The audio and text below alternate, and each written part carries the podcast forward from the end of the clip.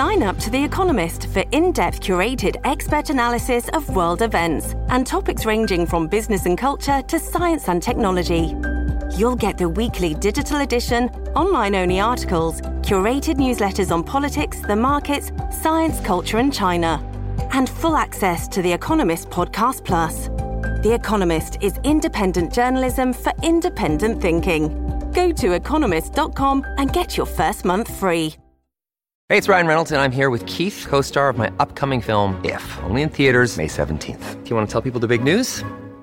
All right, I'll do it. Sign up now and you'll get unlimited for $15 a month in six months of Paramount Plus Essential Plan on us. Mintmobile.com slash switch. Upfront payment of $45 equivalent to $15 per month. Unlimited over 40 gigabytes per month. Face lower speeds. Videos at 480p. Active Mint customers by 531.24 get six months of Paramount Plus Essential Plan. Auto renews after six months. Offer ends May 31st, 2024. Separate Paramount Plus registration required. Terms and conditions apply if rated PG.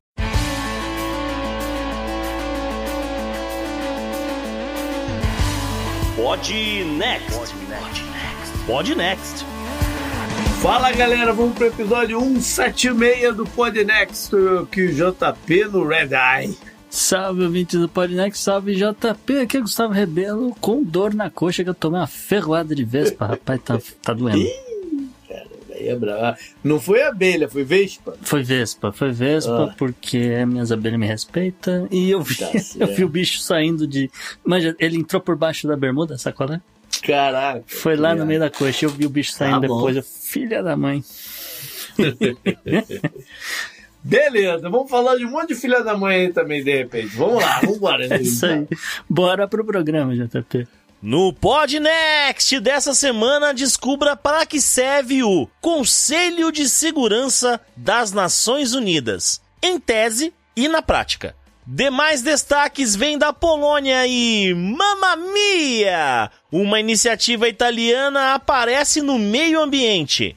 O Carlinhos Vilaronga retorna com mais acontecimentos no Japão, enquanto que a mídia do mundo todo anda muito bizarra. Tudo isso além, é claro, da agenda da semana e da dica cultural. Assinantes do Podnext Confidencial ainda terão acesso a dados quanto a refugiados de guerra contra o terrorismo. E mais uma história com final feliz no Good Vibes.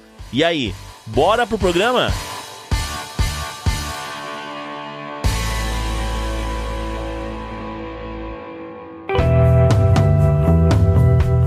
Assunto quente da semana.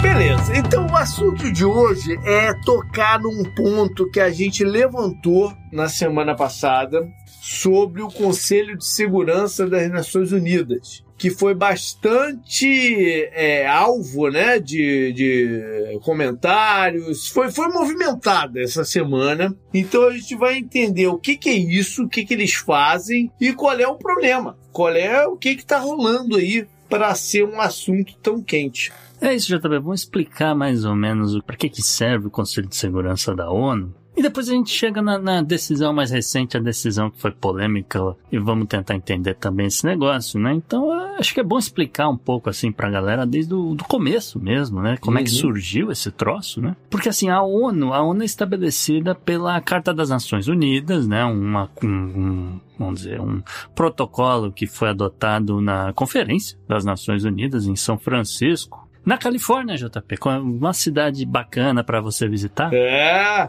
foi lá, foi lá essa semana agora aí, tá fresquinho na cabeça. Justamente, então foi é, no dia 26 de junho de 45, né, que, quando aconteceu aí a, a adoção, ó, vamos organizar, vamos criar aí a Organização das Nações Unidas. E a partir do momento que ela surgiu, também surgiu o Conselho de Segurança da ONU, né, esse que, é, vamos dizer assim, desde então, né, ele tem sido aí uma parte central da estrutura da ONU e responsável por tomar decisões relacionadas à paz e, de certa forma, à segurança internacional. Pelo menos em tese, né? Porque em tese o Conselho de Segurança ele vai desempenhar esse papel fundamental na manutenção da paz e segurança internacional. O fato é que a gente sabe que desde 45 o, o mundo não, não viu tanta paz assim, né? E acho que é bom explicar, né, uh, um pouco da estrutura também, né? É bom, é bom que se diga. É, até porque fica, fica uma ideia de que eles são a polícia ou que são, né, o, o, o, o tomadores finais de decisão, enquanto não é bem assim, né? Então vamos entender isso aí, Gustavo. É, o que as decisões são unilaterais ou coisa do tipo. E, e realmente não é bem isso, né? Vamos olhar primeiro para a estrutura desse negócio para entender que, olha, são um total de 15 membros né, no, no, Conselho de Segurança, dos quais cinco são permanentes e dez rotativos, tá? Dos cinco permanentes, esse é, acho que a maioria das pessoas sabe, né? Você tem os Estados Unidos, a Rússia, a China, a França e o Reino Unido, que tem também o poder de veto sobre qualquer resolução que o conselho adote, vamos dizer assim, né? Esses cinco fazem parte do conselho desde o início ou, ou, ou teve uma mexida aí no meio do caminho? Desde o início. Desde o início, a China já estava lá. Desde o início, inclusive a, a, a Rússia, não a União Soviética, tá? Tava lá como representante do bloco, mas estava lá como Rússia. Uhum. Uh, aí você tem 10 membros rotativos, tá? Isso aí, uh, acredito que o número tenha aumentado, não tenho certeza, mas são 10 hoje e no atual momento, né? São, ah, aliás, é bom que se diga, são, são 10 uh, membros rotativos, mas que também são eleitos, tá? Então, ah, uhum. quem pode sair, quem que quer sair candidato, né? Coloca lá o nome, para aí, para a galera acaba sendo eleita, sendo que até hoje tem pelo menos 50 países, JP, que nunca sentaram no Conselho de Segurança, tá? Tô afim disso não. Dessa batata ah, não. É, ou que botaram o nome e não foram eleito, ou que, né, uh, uh, meio que também nunca tentaram, não tiveram muito afim de participar. Mas hoje em dia, né, só para pontuar, uh, os membros são Albânia, Brasil, Equador, Gabão, Gana, Japão, Malta, Moçambique, a Suíça e os Emirados Árabes. Tá? Que salada. é, mas é a ideia de que, olha, você está representando pessoas do mundo inteiro aqui, né? Você tem América do Sul, Europa, é, África, Ásia e assim por diante, né? A Suíça, não, em teoria, não é um país totalmente. O que a Suíça vai fazer aí? Ué, a Suíça é membro da ONU quer participar ah, do negócio. Botou o nome dela lá, foi eleita. vale para qualquer um.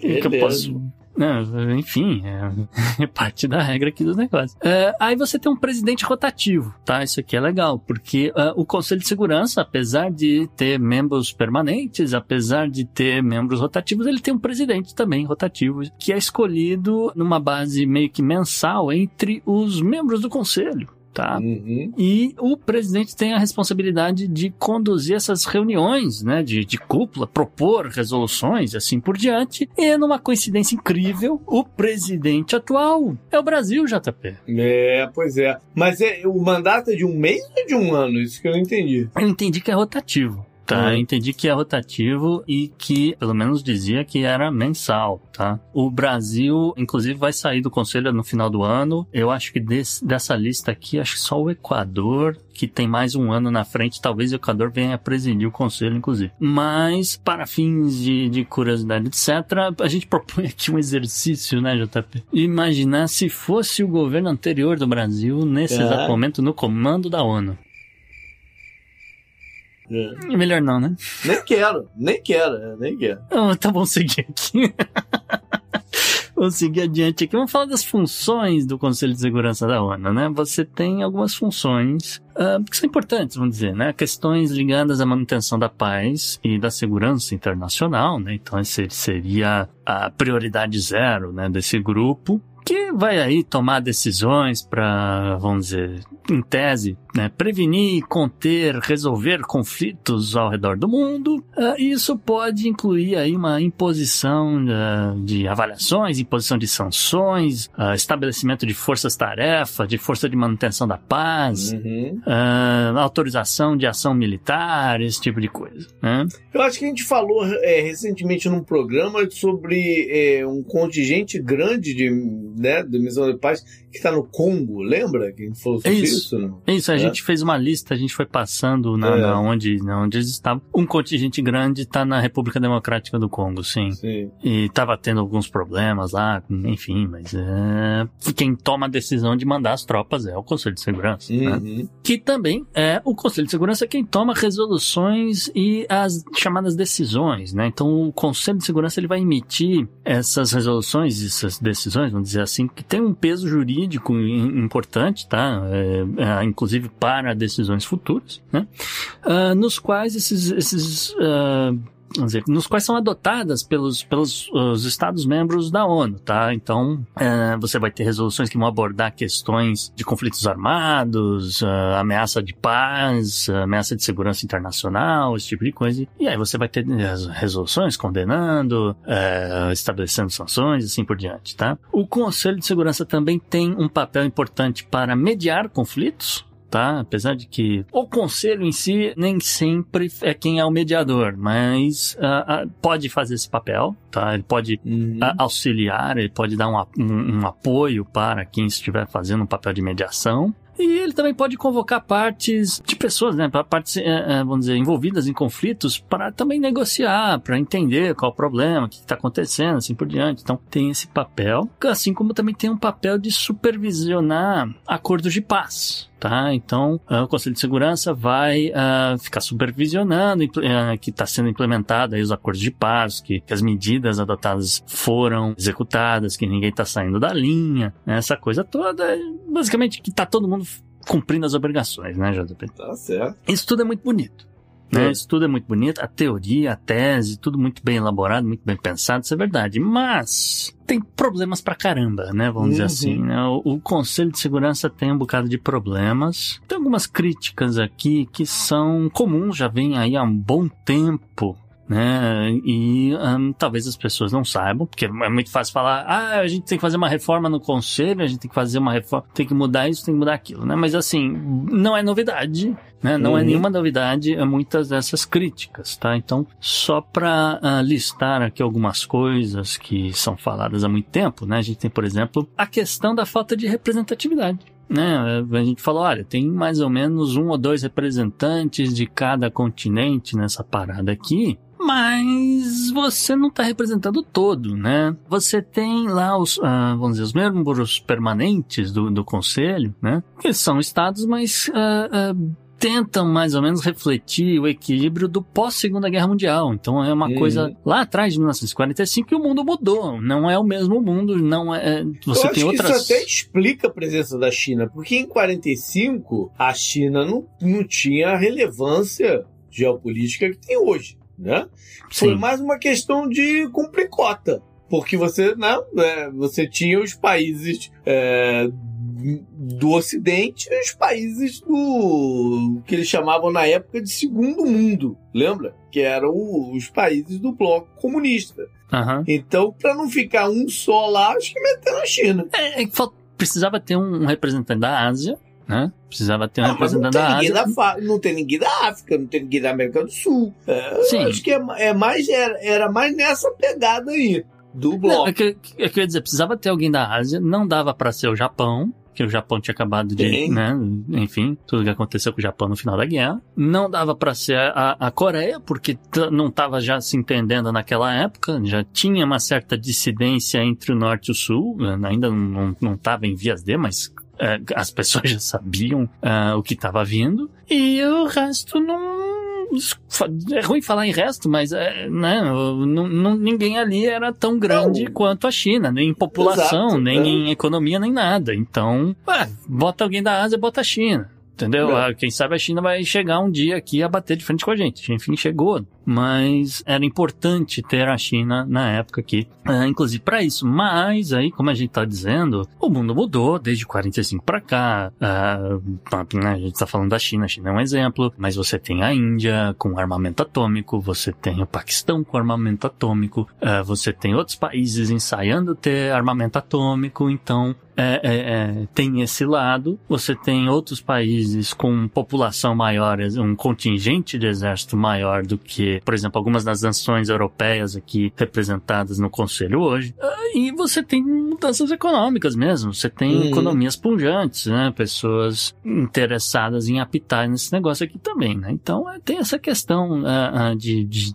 ter poder para dar sua opinião, para propor uma resolução, assim por diante. Acho que o resumo aqui é ter um papel mais significativo, vamos dizer assim, na, na hora das decisões, tá?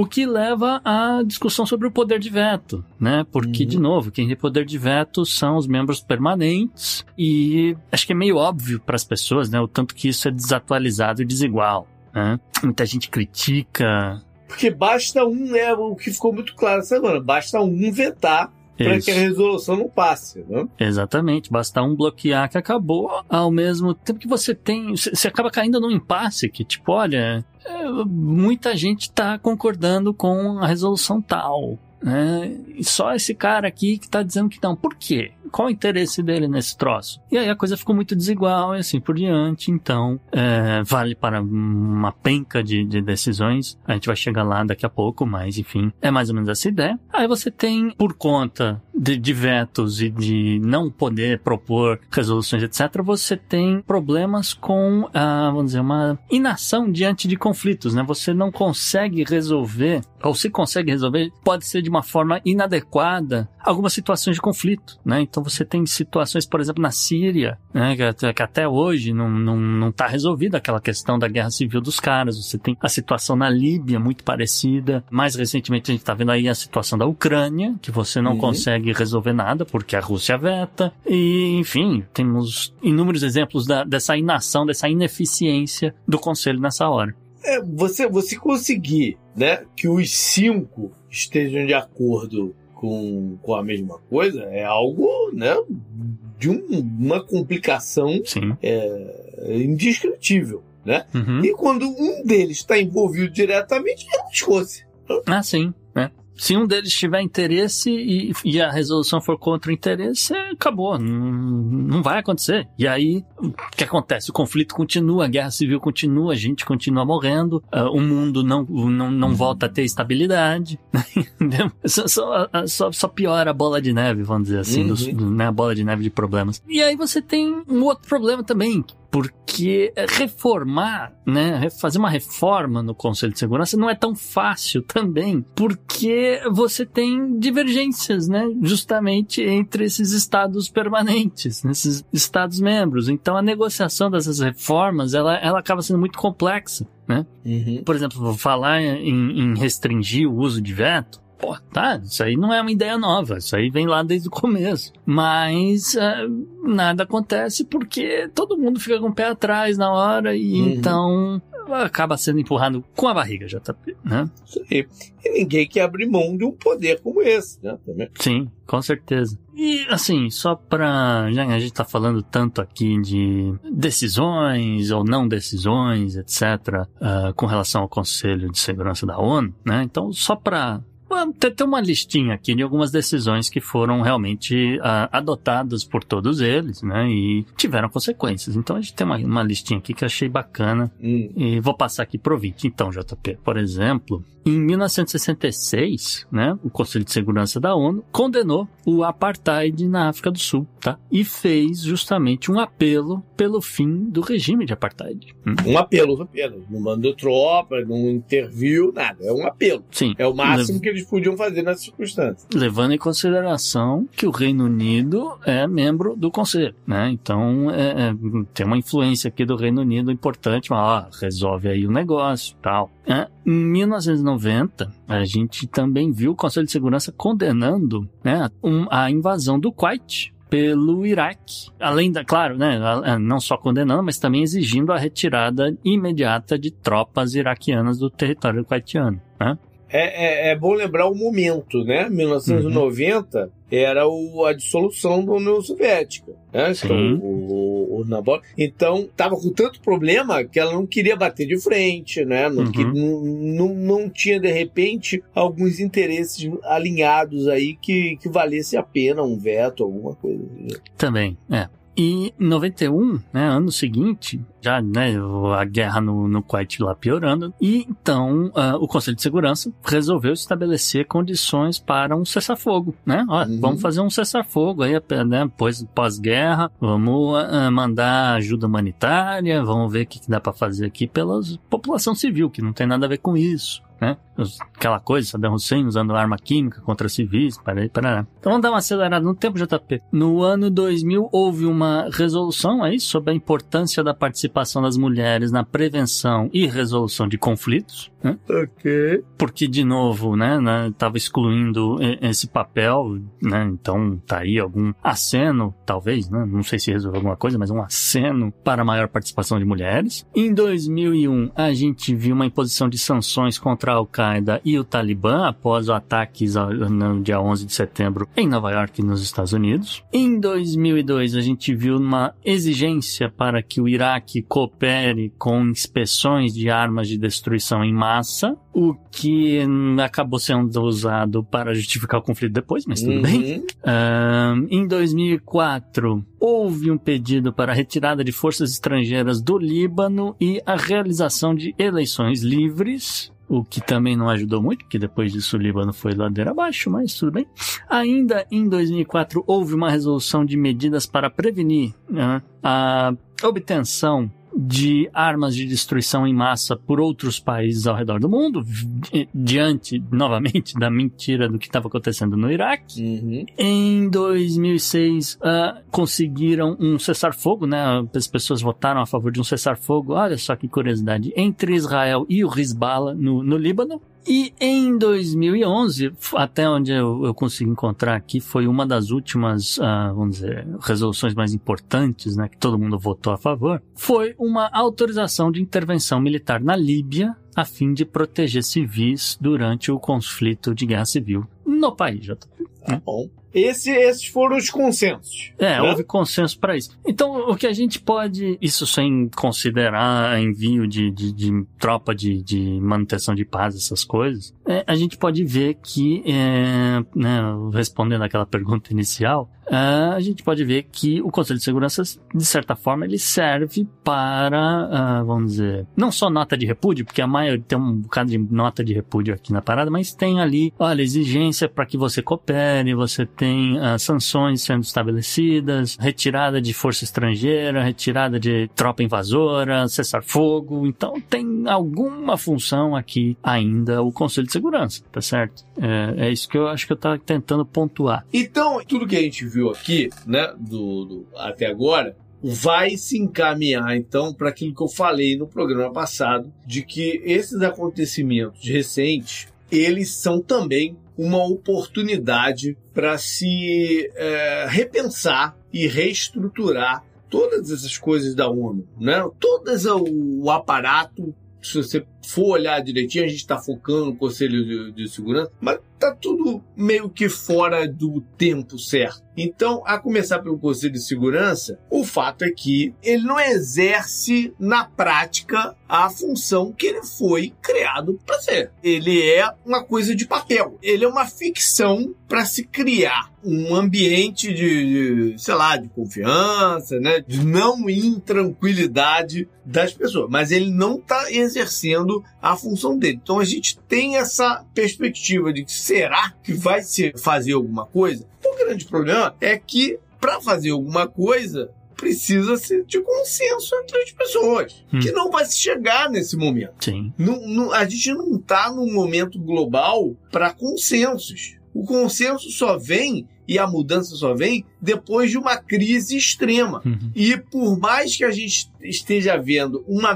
uma crise, ela é uma mini crise em cima do, do né, da credibilidade do, do, do Conselho. É, com tantos países, com tantos interesses diferentes, fica muito difícil você ter um consenso multilateral que vai ser adotado por todos eles, tá? Mas JP tem a, a tal da notícia que, vamos dizer, representa isso né, que representa exatamente essa coisa, que foi um trabalho hercúleo e que deu, assim, sabe, um certo orgulho, né? Que foi o papel do Brasil, né? O papel Uhum. do Brasil essa semana, né? A gente falou, Brasil, presidente do, do conselho nesse exato momento, que chamou todo mundo e falou, olha, vamos discutir aqui uma resolução para pelo menos conseguir fazer chegar ajuda humanitária na faixa de Gaza. Era pelo menos esse era o objetivo. Né? No Uhum. começo se falou em cessar fogo, mas tinha gente contrária a falar em cessar fogo, então retiraram isso do texto. Né? Havia questões ligadas à, à autodefesa que chegaram à conclusão que iam retirar esse negócio e saiu um texto. Saiu um texto que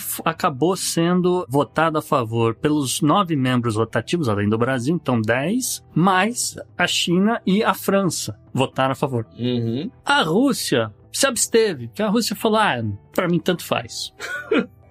tanto faz. Eu tô com um problema na Ucrânia mesmo, tanto faz o Oriente Médio. Não vou votar. E o Reino Unido também olhou pra esse negócio e falou: bom, é, tanto faz esse momento também pra mim. Então também não vou votar. Então você tinha um total, né, um score total aí de 12 a, a 0 contra, sendo que isso seria, né, um, um último voto dos Estados Unidos né, nessa questão resolveria. Porque Uhum. você pode ser, você tem esse direito do, né, o, o membro permanente ele pode se abster da, de- da decisão por motivos políticos ou o que quer que seja, e a decisão pode av- avançar, vamos dizer assim, né? Mas os Estados Unidos não curtiu o texto final e votou contra. Você acha, Gustavo, que os Estados Unidos foi pego meio que de surpresa pela abstenção da, da Rússia? Não. Não? Porque Não. é, me deu, de certa forma, essa sensação que eles contavam que a Rússia fosse vetar para eles não ficarem mal na história, entendeu? Hum. E aí eles, de repente, mandavam uma abstenção ou já estava vetado lá por ele, não, não precisava fazer barulho, entendeu? Não, entendi seu ponto, mas não acho que foi isso que aconteceu, não. Algumas pessoas levantaram muito essa questão da autodefesa.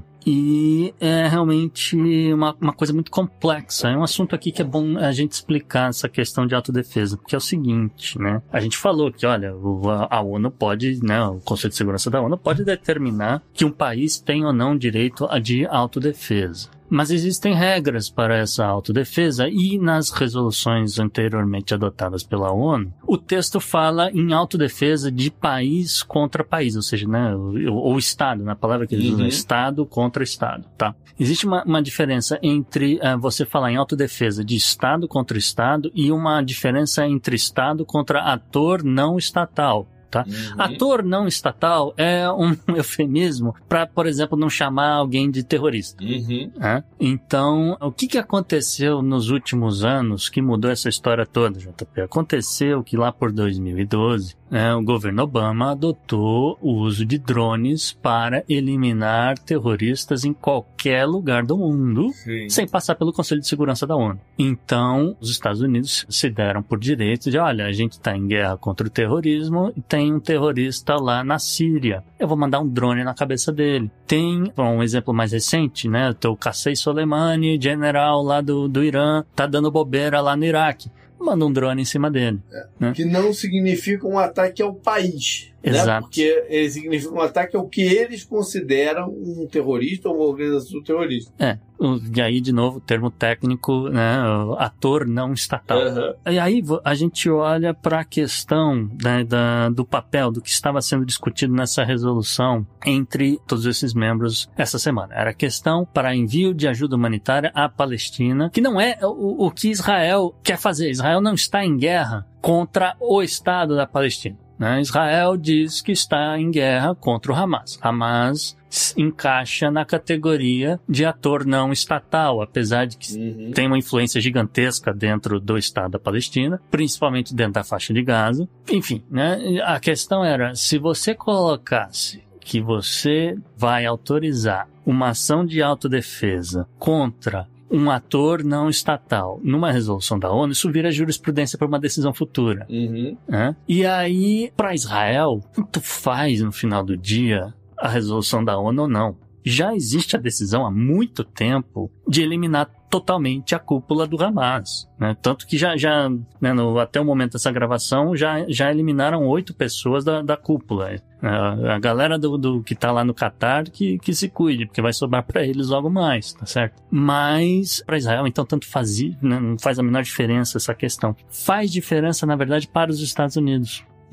Porque se você cria né, alguma jurisprudência dessa dizendo que você não pode atacar ou que você autoriza a atacar uma, não, um ator não estatal e algum desses outros membros vetam, né? Afinal de contas, você é o que está no papel. E se a Rússia olha para aquilo e veta, se a China olha para aquilo e veta, se uh, o Reino Unido ou a França olha para aquilo e veta, fica ruim depois para os Estados Unidos fazer uma ação na Síria, no Kosovo, no que quer que seja, para pegar um terrorista. Mas não era isso que estava sendo discutido. Não era o, o, a ação humanitária? Sim, mas na, na, ação humanitária, no texto de ação humanitária, os caras iam colocar, olha, vamos fazer isso. Não, a palavra, inclusive, não colocaram nem a palavra cessar fogo. Eles só queriam que, uhum. olha, a gente precisa aí de um período de 24 horas para abrir uma entrada, um corredor para estar tá entrando ajuda humanitária, para isso, vai lá, e a gente vai condenar o, as ações terroristas que aconteceram, isso também estava em pauta, e, enfim, algumas pessoas sentiram falta de, de estar ali no texto, ó, e a gente entende o direito de Israel à autodefesa. Uhum. E algumas pessoas ficaram nessa de, bom, então é autodefesa contra um ator não estatal. Mas a, a, essa questão da autodefesa não aparecia no texto também. Sim. Então ficou é, é, essa coisa. E aí, então, né, os Estados Unidos, diante do que estava escrito ali, não gostou e vetou. Achou a tecnicalidade que eles queriam para vetar o negócio. Isso. Exatamente, porque é, se fosse para colocar um texto que autorizasse a autodefesa, então é, também tem essa coisa, que fosse um texto então elaborado pelos Estados Unidos, já pensando ah, no que, olha, então eu vou autorizar Israel a fazer A, B, mas não C, D e E. Né? Porque C, D e E, quem gosta de fazer sou eu, né? mandar um drone na cabeça de um terrorista. E então eu não posso colocar um negócio que vai ser contra eu mesmo no futuro, entende? Então, é, é, eu, eu, a minha interpretação foi essa tá? A minha interpretação uhum. foi essa. Eu acredito que seja mais ou menos isso também que os Estados Unidos estavam pensando. Ah, posso estar também completamente errado. Mas eu entendo que o problema do, do, texto, por melhor elaborado que tenha sido pelo Brasil, por mais que, ah, como eu falei, 12 membros ah, acharam extremamente razoável e, e, e, apoiaram. No final do dia, os Estados Unidos olhou para aquilo lá e falou: cara, não, isso aqui não vai dar, não tá bom. Não tá bom o suficiente para eu apoiar ou pelo menos é o discurso, né? Porque as razões. É aí, porque aí entram as razões políticas. Uhum. Né? Tava lá o Biden cochichando com, com o Bibi num foto-op, tal, não sei o quê. Declarações fortes, tipo, nós vamos apoiar o Estado de, de, de Israel no matter what, quase que assim falando. Umas, uhum. umas certas é, puxãozinho de orelha aqui a colar, mas sem também dar nome aos bois, no uhum. puxãozinho de orelha. Ataca os terroristas, mas não ataca o país, não ataca o país dos outros. Tá? Quase que um texto, um texto de PR, né? Que de, de, de, de relações públicas para não se comprometer, mas que a verdade é o seguinte: a gente está num ponto também que isso não cola mais. Esses textos não podiam colar 20 anos atrás. Não hum. colam mais. E se eles queriam salvar a cara de alguma forma, não deu certo. Há 20 anos atrás, você tinha reunião da ONU, saía no jornal na segunda-feira, muito depois né, de tudo que foi discutido. Uhum. Foi... Hoje em dia, você abre né, qualquer eh, rede social, qualquer app, não sei o que, e você assiste a reunião na íntegra, né, muitas vezes até na, na língua que você da sua preferência. Então, hoje em dia, que as pessoas estão de olho, vendo o que está acontecendo, cientes do, dos posicionamentos internos de cada um dos seus líderes, eh, dependendo do, do, do, discurso do que se faz ou não, a galera já sacou o que está acontecendo. Né? E é o que você falou, não cola. Não cola. Ah, o Biden foi lá fazer o foto-op, não sei o que, apertou a mão do SEAL Team, né? Da galera que faz uh, uh, operações clandestinas, uh, não sei o que, tirou foto, botou na rede social, tem milhares de problemas por conta disso. Ah, falou, deu entrevista dentro do avião, ah, enfim, falou, telefonou, né, para as famílias de pessoas que tiveram entes sequestrados, não sei o que. Já foi muito melhor do que o Bibi, diga-se de passagem. Uhum. Teve gente falando, ó, oh, o Biden tem mil problemas, mas muito melhor tá, tá, agindo muito melhor do que o Bibi. Né? Gente de Israel falando isso. E depois outros líderes de outros países apareceram também, né? O Olaf Scholz, o, uh, a coincidência que todos eles estão com uma popularidade baixa no país dele, uhum. mas uma coincidência danada. Mas a Olaf Scholz, né, o, o Manuel Macron vai aparecer, da, da, acho que daqui dois dias, o Rishi Sunak apareceu, enfim, né, a galera, todo mundo foi lá apertar a mão de, de, de coisa, falar com as famílias e etc. Obviamente que nenhum deles vai chegar nem perto do teatro de guerra mesmo que está acontecendo em Gaza, mas todo mundo vai, faz um discurso e não cola. Não, não cola. Até porque o, o discurso está indo ao contrário das imagens e ao contrário do que a opinião pública queria que fosse o discurso. Porque Israel está fazendo o que sempre faz, né? Que é agir com força em cima de força. Israel está perdendo um, uma oportunidade muito grande de soft power e de ganhar um pouco de simpatia que precisa. Precisa de um pouco. Achar que Israel pode, por si só, hoje, se manter ali na região como player que é, é um engano, um engano tático deles. Então, ao fazer toda essa resposta desproporcional, vou falar de novo, desproporcional ao que está acontecendo, porque matar milhares de pessoas a esmo, igual eles estão fazendo para caçar oito cabeças, como você falou, é desproporcional. Então eles estão gastando a boa vontade internacional que tinha aberto o caminho. Porque como o ataque do, do, do Hamas foi brutal, foi violento, foi gráfico, existia uma predisposição à simpatia com Israel. Então eles estão jogando fora. E quem está se abraçando a eles está saindo fora junto, porque não é o que a população dos países quer ouvir. Não é o que quer ouvir. A população dos, dos países está cansada do mais do mesmo. Uma, uma ação ruim tem uma resposta mais agressiva ainda, que gera uma antipatia que no futuro vai proporcionar uma ação pior ainda. E que é o que vai acabar acontecendo. Pode levar 10, 15, 20 anos, vai acontecer um ataque pior do que aconteceu. Porque o tipo de resposta não resolve o problema pode eliminar todo o Hamas. Pode eliminar todo. Vai vir uma outra geração depois e vai fazer pior. Então, é, é uma baita desperdício de tempo, de energia, de gastos e de boa vontade global para a situação. E ninguém quer se associar a isso.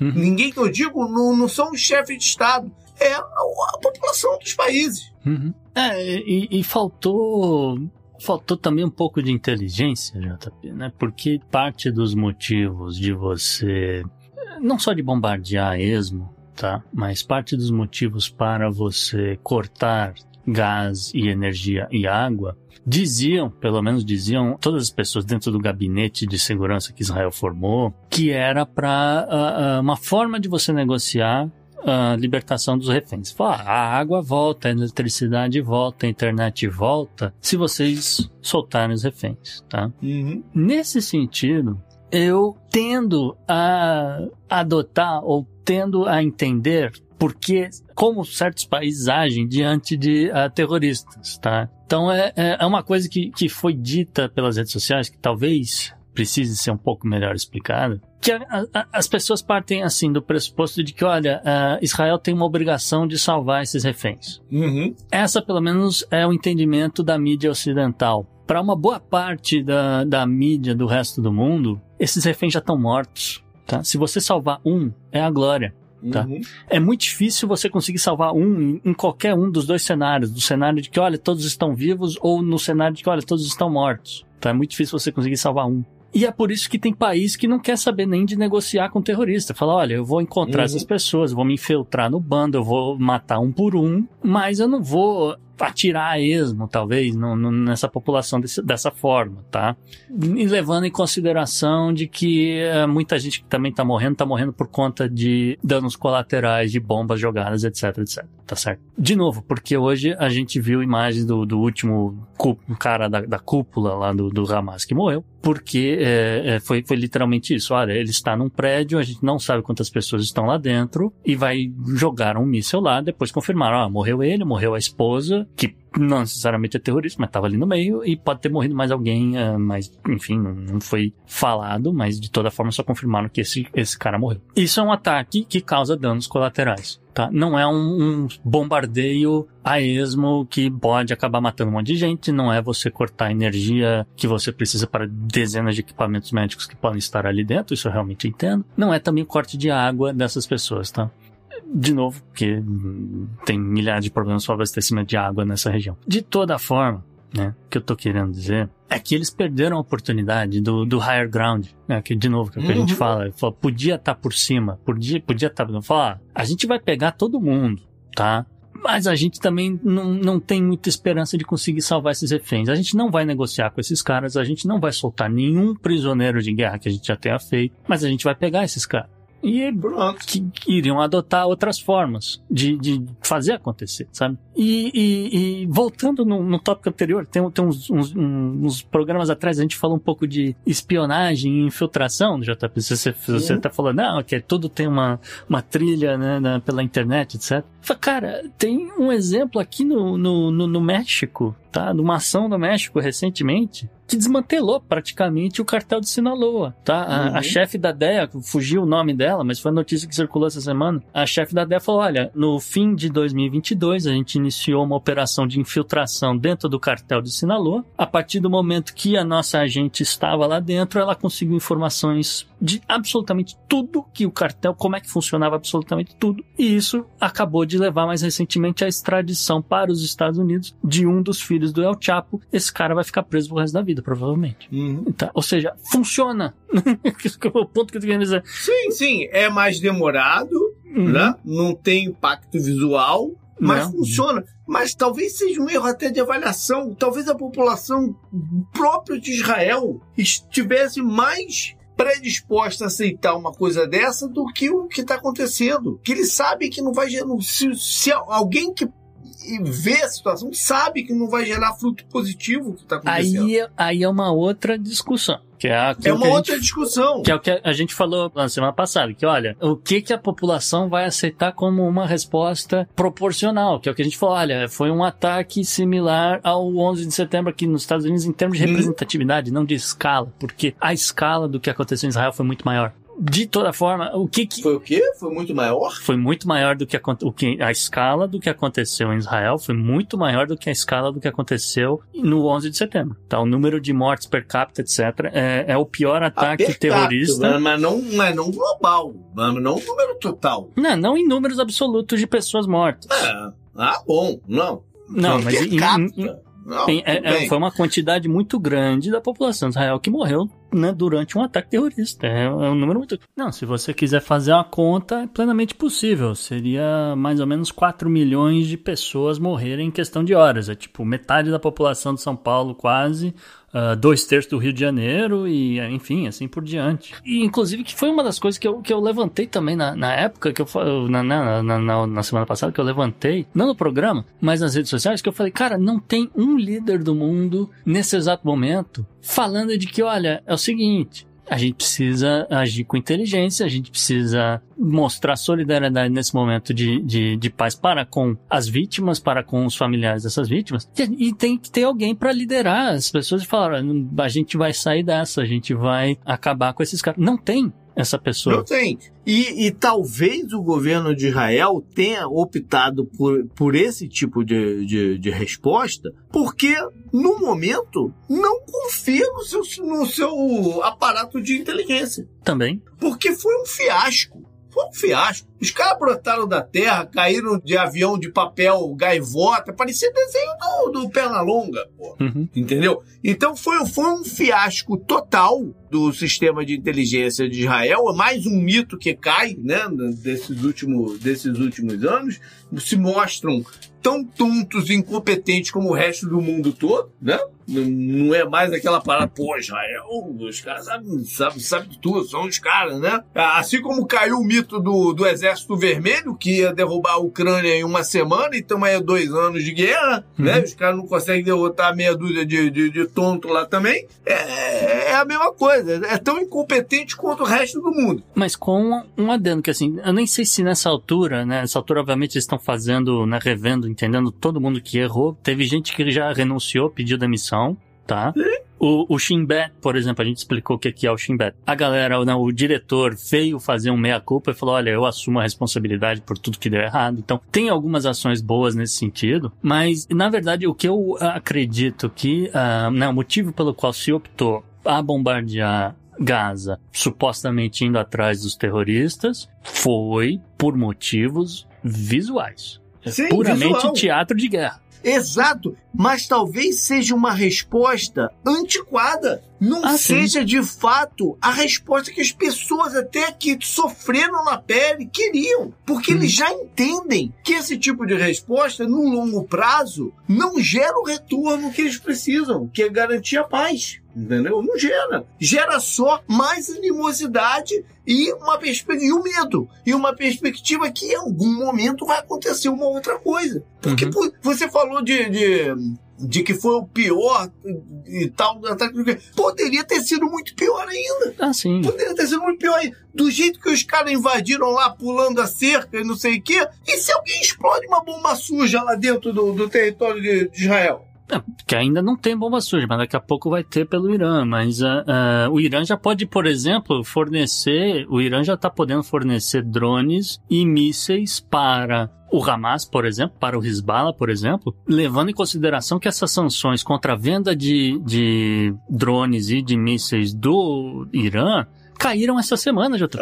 Ainda Isso não essa. são em mídia nenhuma. Isso foi incrível Ainda tem essa. não saiu em mídia em lugar nenhum essa semana, mas essa é uma das grandes notícias que, sabe, eu fico até estarrecido, que fala, caramba, os caras deixaram expirar o prazo para eh, renovar, ou pelo menos, né, já que você não sabe o que fazer, renova por mais um tempo, sei lá, Uhum. né? Mas não, deixaram expirar, então eh, já tem, eh, sabe, o programa vai ao ar, já vai ter uma semana que o Irã pode legalmente estar fornecendo mísseis e drones para quem o Irã quiser, é? Comprando componentes de mísseis e drones de quem ele quiser. Então, Não que isso tenha parado o Irã no passado de fazer, mas dava um pouco mais de trabalho, pelo menos. Sei. E é o que eu tô falando. Poderia ter sido muito pior. E com certeza, quando houver, não tô falando se, quando houver alguma no futuro, vai ser muito pior. Porque é assim que o mundo funciona. E para configurar tudo essa questão do Irã, é o que eu falei. É todo mundo tonto. Todo mundo tonto. Né? Só, se- só existe uma aura de competência que as pessoas compram ainda. Algumas pessoas compram ainda. Mas no fundo, é todo mundo tonto.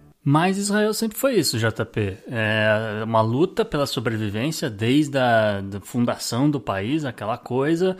é, Vamos matar os nossos inimigos se isso significa que a gente pode ter cinco meses de paz ou cinco anos, entendeu? Sempre foi. Enfim, é como você falou, a coisa é antiquada.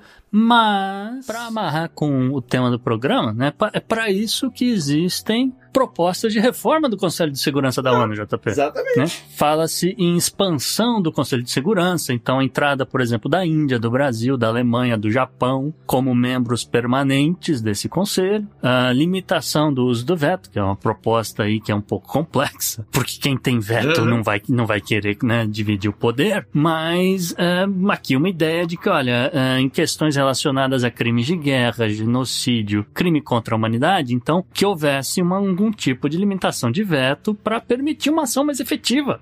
Né? É o mínimo, Hum. né? mas tudo bem. Há questões de aumentar, por exemplo, o número de assentos de membros não permanentes, né? Vamos dizer, tornar o conselho um pouco mais inclusivo, então um pouco essa ideia. Mandatos um pouco mais longos também para os membros não permanentes, porque como a gente falou, é um ano, né?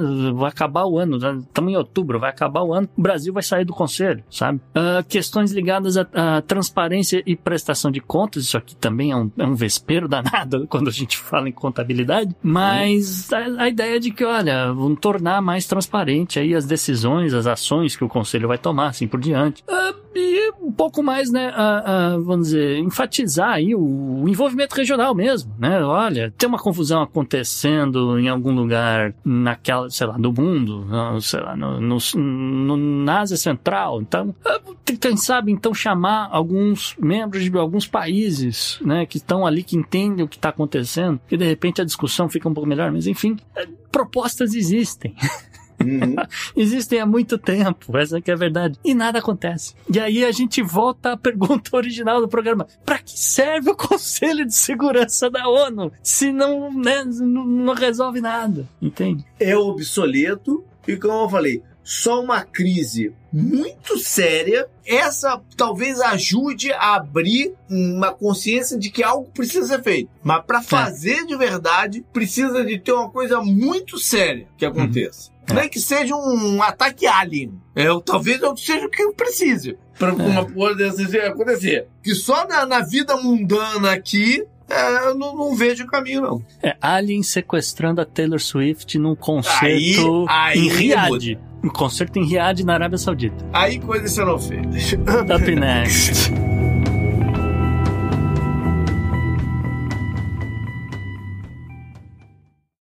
This episode is brought to you by La Quinta by Wyndham.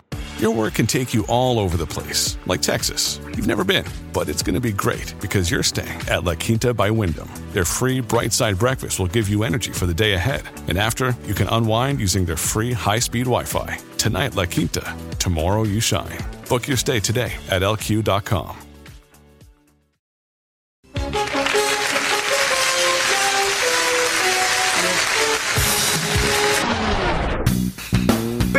Personagem da semana, vamos para a Polônia. A gente falou de eleições na Polônia, o que, que rolou e o que, que tá por rolar por lá. Pois é, JP, o personagem da semana vai para o senhor chamado Donald Tusk. Donald Tusk era mais conhecido quando ele era parlamentar na União Europeia, né? No, no, no, no parlamento da União Europeia, é melhor dizendo, porque ele estava envolvido diretamente com o Brexit.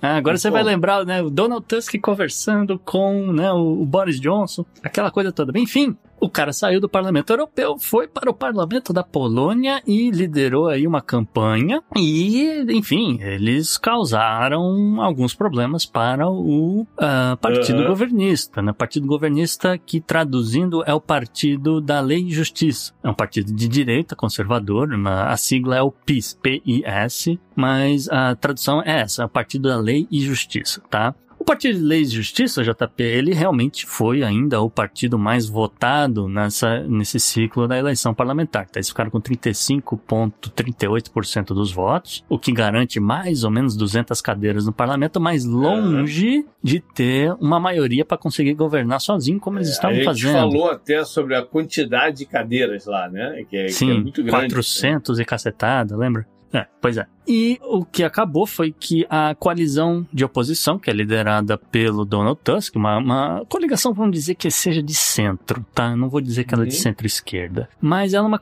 ela é de centro e ela tem como objetivo uma aproximação mais com a Europa, que é algo que a Polônia meio que jogou para escanteio, né? É, Eles receberam aí quase né, a mesma quantidade de cadeiras, 31,6, mas né, com a possibilidade de formar governos ao se juntar a partidos de esquerda, o que é uma coisa que o PIS jamais vai fazer. Agora, é um sistema presidencialista, né?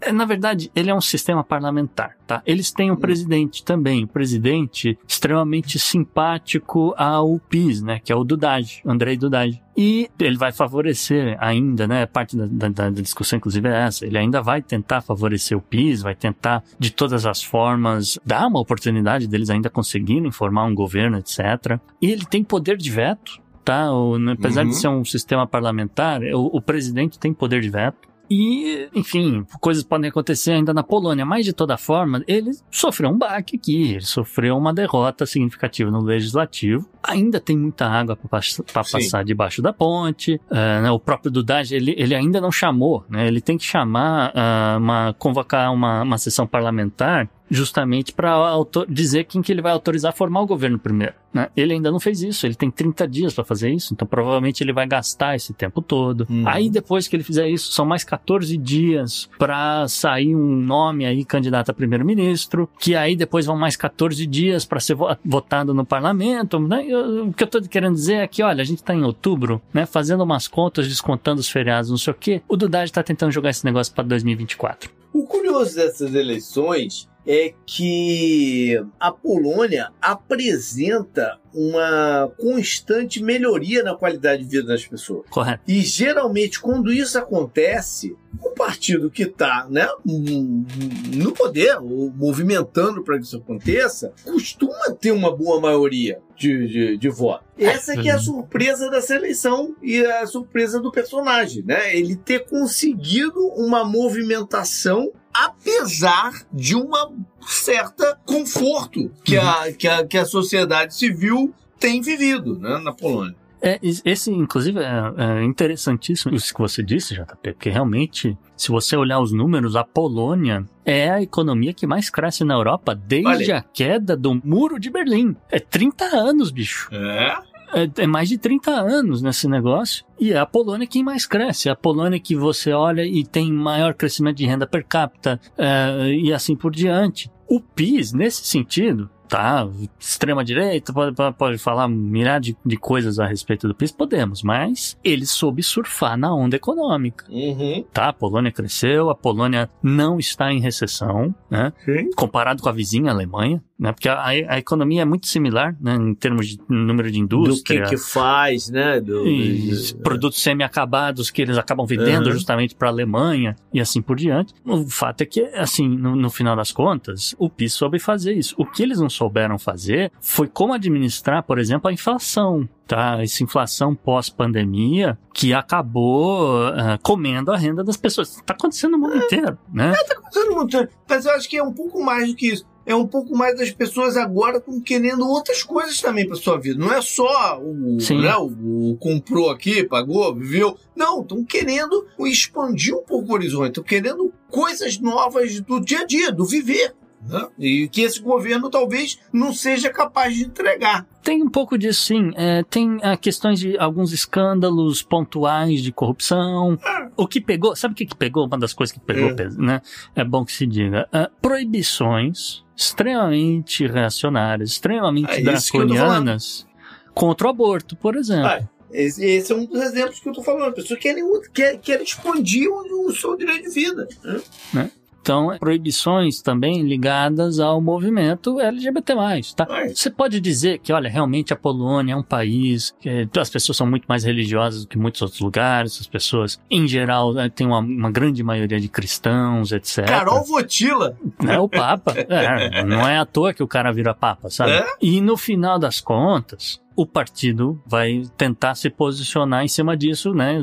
Ganhar capital e voto em cima disso. Então é por isso que os caras vão adotar essas medidas contra essas liberdades individuais, vamos dizer assim. Né? Uhum. E agora, né, depois de tudo que aconteceu na pandemia, etc., pegou, né, isso aí soube, o, né, o Donald Tusk soube usar isso, isso aí acabou pesando contra os caras, tá? E aí a galera abraçou o senhor Donald Tusk. Agora, Gustavo, Donald Tusk é um nome polonês? Isso me parece mais um pô, personagem de House of Cards do que o cara da política da Polônia. Não tinha um cara que era, não tinha esse nome no House of Cards? Que é o cara que aconselhava o presidente lá? Era, era Donald, mas não era Tusk. Raymond Tusk aqui. Eu não tô longe, não tô maluco, não. Ah, era o vilão! Tusk. O vilão! É, desculpa, É, eu tava pensando. É porque realmente tinha um, um Donald, tem um outro, pode olhar, tem um É, não, eu Donald. misturei, mas, mas- mas me veio, não sei por que me veio House of Cards na cabeça. Agora eu fui, Não tá fui tão dar um- errado, é. Ah, fui dar Google aqui, era Raymond Tusk, o coroa lá, que, que manipulava o presidente e tal. Assim, tô olhando aqui a árvore genealógica dele, JP. É, tem muita influência alemã, como não poderia deixar de ser, Uhum. ah, mas não é exatamente um nome assim muito alemão. Mas é curioso. A família Tusk, ah, ou, ou deve, deve ter uma outra pronúncia, provavelmente em polonês, né? Mas eu tô olhando aqui, a família dele é meio a meio, é meio polonês, meio, meio alemão, tá? Então. Tá certo. Boa enfim. sorte a ele. Up next. Up next.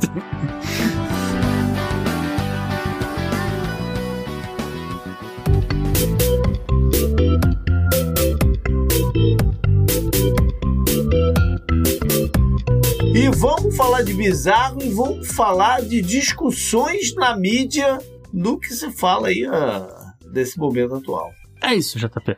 Então chamou a atenção, tá? O lance aqui é o seguinte, chamou a atenção muito rápido, na minha opinião, né? Foi tomado, foi julgado, foi dado um veredito, foi executado, ah, que Israel teria cometido um, um crime de guerra absurdo ao ter detonado um hospital no qual teriam morrido 500 pessoas. E os, os fatos não são esses, né? Essa foi a narrativa que foi repetida a infinito em todos os países do mundo, basicamente. Isso chamou a atenção de algumas pessoas. A principal delas, talvez, seja uma, uma pessoa chamada Paul Honsheimer. Ele que é o editor-chefe do, do jornal Bild, né, na Alemanha. E ele escreveu um negócio que eu, eu acho que é válido compartilhar. Então, aspas para ele. Aparentemente não se trata mais de questionar e certamente não se trata mais de dizer a verdade. Aqueles que odeiam Israel não podem ser dissuadidos pelos fatos. Mas o fato de tantos meios de comunicação e jornalistas não compreenderem que o Hamas é um, um grupo terrorista e que não ficou claro quem foi o responsável pela explosão ao Hospital Batista Al-Ali é uma vergonha para o jornalismo. Quando olhamos para as ruas, temos que dizer: estas manchetes são perigosas para todas as pessoas e, claro, os judeus, incluindo aqueles que vivem hoje na Alemanha. Fecha aspas. Então é o seguinte, né, ele, ele publicou essa matéria, né, intitulada uh, Uma Desgraça para o Jornalismo, né, e ele explicou todo o processo que o jornal dele estava seguindo né, na, nessa tentativa de entender o que tinha de fato acontecido na, naquela hora, porque obviamente que o ataque não aconteceu durante a luz do dia, ele aconteceu à noite, né? E, inclusive, não, se sabia se foi um ataque de fato ou se não foi um acidente tá? E ele explica exatamente isso. Ele fala, olha, tentei falar com fontes, né? Ele, ele escreve, né? Ah, tentei falar com fontes, tentei falar com pessoas em Gaza, tentei falar uh, com pessoas em Israel, tentei falar com outras pessoas na Palestina e não havia ninguém, né? Com, com provas, não havia ninguém com certeza uh, dizendo que, olha, um hospital foi atingido por um ataque por parte de Israel, como também não havia ninguém dizendo, olha, tem um ataque uh, que partiu justamente do Hamas, tá?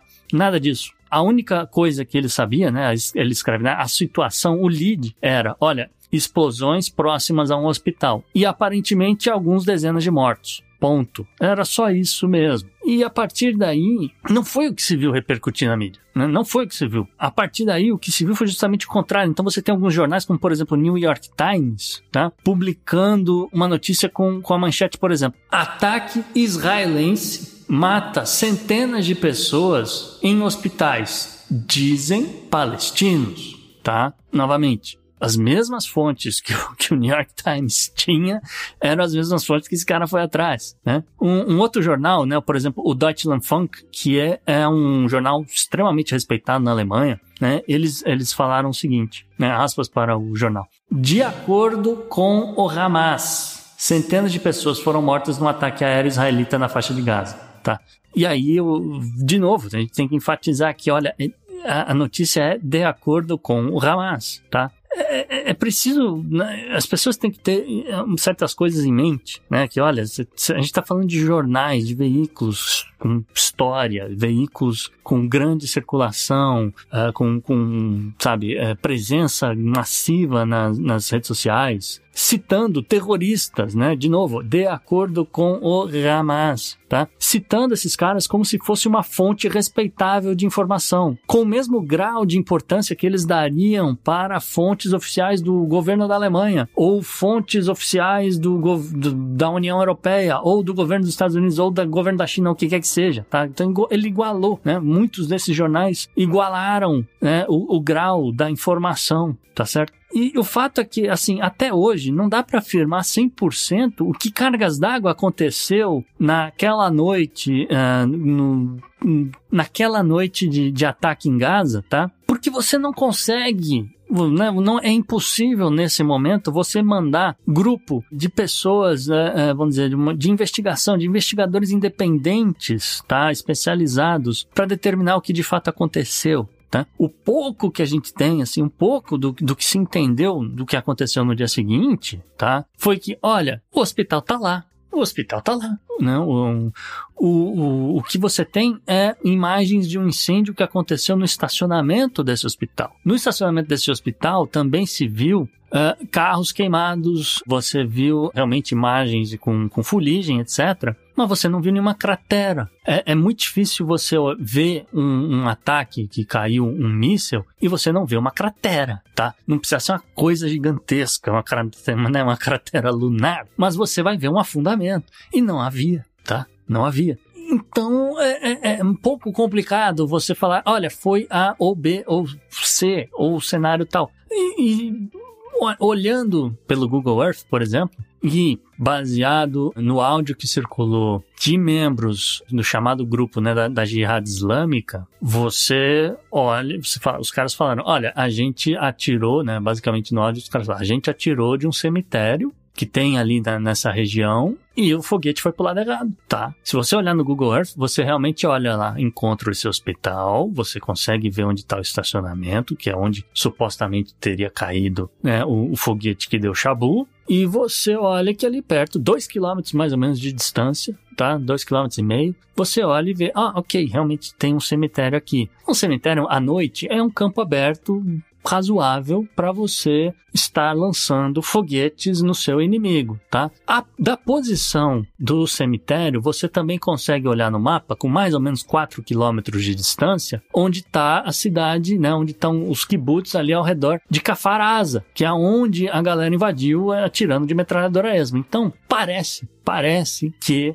a, a versão que circulou depois é bem razoável, tá? Que olha, o hospital tá lá, o estacionamento tá destruído, tem o áudio dos caras e tem um, um, possível áudio dos caras do lado de Israel ali, se você estivesse realmente lançando o um negócio do cemitério, tá? E, uh, vamos dizer, além disso tudo, tá? Existe a questão do, do número de, de pessoas mortas, que falaram, ah, centenas. Então teve gente que falou que mais de 500. Depois o número caiu para 471. E a galera falou, cara, o hospital tá lá. E o número de pessoas que aparentemente naquela noite morreram porque teve incêndio, que isso que aquilo, é um número próximo de 50 pessoas, né? Que é um número, enfim, é, ainda é muita gente inocente que não tinha nada a ver com a história e que acabou sofrendo essa consequência. Então, é, eu não tô aqui para cravar a verdade também não, tá? Eu só queria deixar isso claro. não tô aqui para falar, olha, é essa narrativa que vocês deviam ter seguido ou não façam nada na próxima vez. Eu só estou aqui dizendo, olha, veículos de comunicação que tem grande alcance, etc. Um pouquinho mais de cuidado, um pouquinho mais de esmero na apuração do que de fato aconteceu. Que esperassem 12 horas só para ter a luz do dia e ver se o, que o hospital estava lá de fato, né? já faria uma grande diferença. E uh, aproveitar também né, que a gente está falando aqui do papel da mídia com relação à cobertura dos acontecimentos da guerra e chamar atenção para portais brasileiros. Não vou revelar seus nomes, tá? Porque eles não merecem,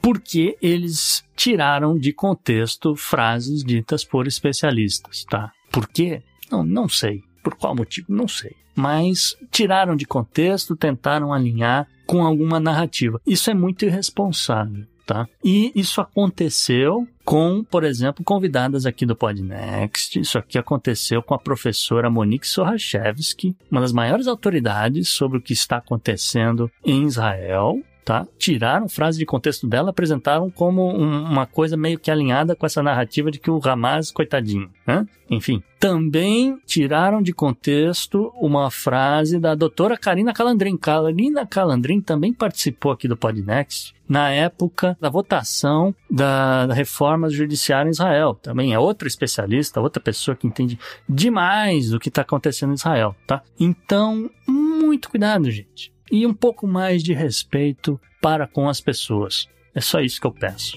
Up next.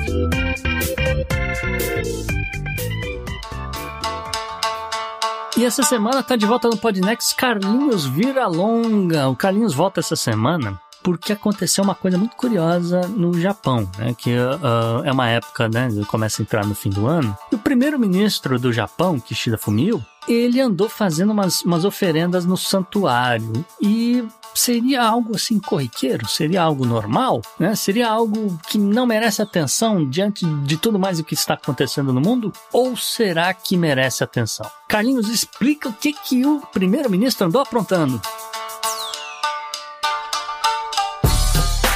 Olá, ouvintes do Podnext, Carlinhos Vilaronga por aqui, falando com você do Japão, aqui da província de Shizuoka. Voltando aqui no podcast para conversar com vocês um pouco sobre algo que está rolando essa semana aqui na Terrinha do Sol Nascente, que são os ritos anuais de outono do santuário shintoísta Yasukuni. Ele é um santuário antigo, ele foi criado em 1869 na Era Meiji, com outro nome, era Shokonsha. Em 1879 ele recebe o nome que a gente conhece hoje, que é o santuário santuário shintoísta, santuário Yasukuni. Ele é um santuário como outros santuários que existem no Japão, porque é onde você pode fazer o culto aos ancestrais, onde os japoneses fazem isso, né? O culto aos ancestrais, que faz parte do shintoísmo, faz parte da religião, essa relação com os antepassados. E aí, por conta desses ritos de outono, na terça-feira, dia 17 de outubro, o primeiro-ministro Fumio Kishida, ele enviou uma oferenda ou uma oferta ritual, dependendo de como você quiser traduzir o termo, para esse santuário Yasukuni, que parece ser uma atitude simples, cotidiana, já que faz parte do shintoísmo, faz parte da tradição, faz parte dos ritos anuais de um santuário de Tóquio. É, esse venerar, esse cultuar os ancestrais, parece natural de que o primeiro-ministro vai participar disso também. Então, ele não foi presencialmente, ele envia essa oferenda e ela fica exposta lá. Mas esse pequeno gesto que para alguns pode ser considerado um gesto normal, cotidiano. Inclusive, é um pouco por essa linha que o próprio site desse santuário explica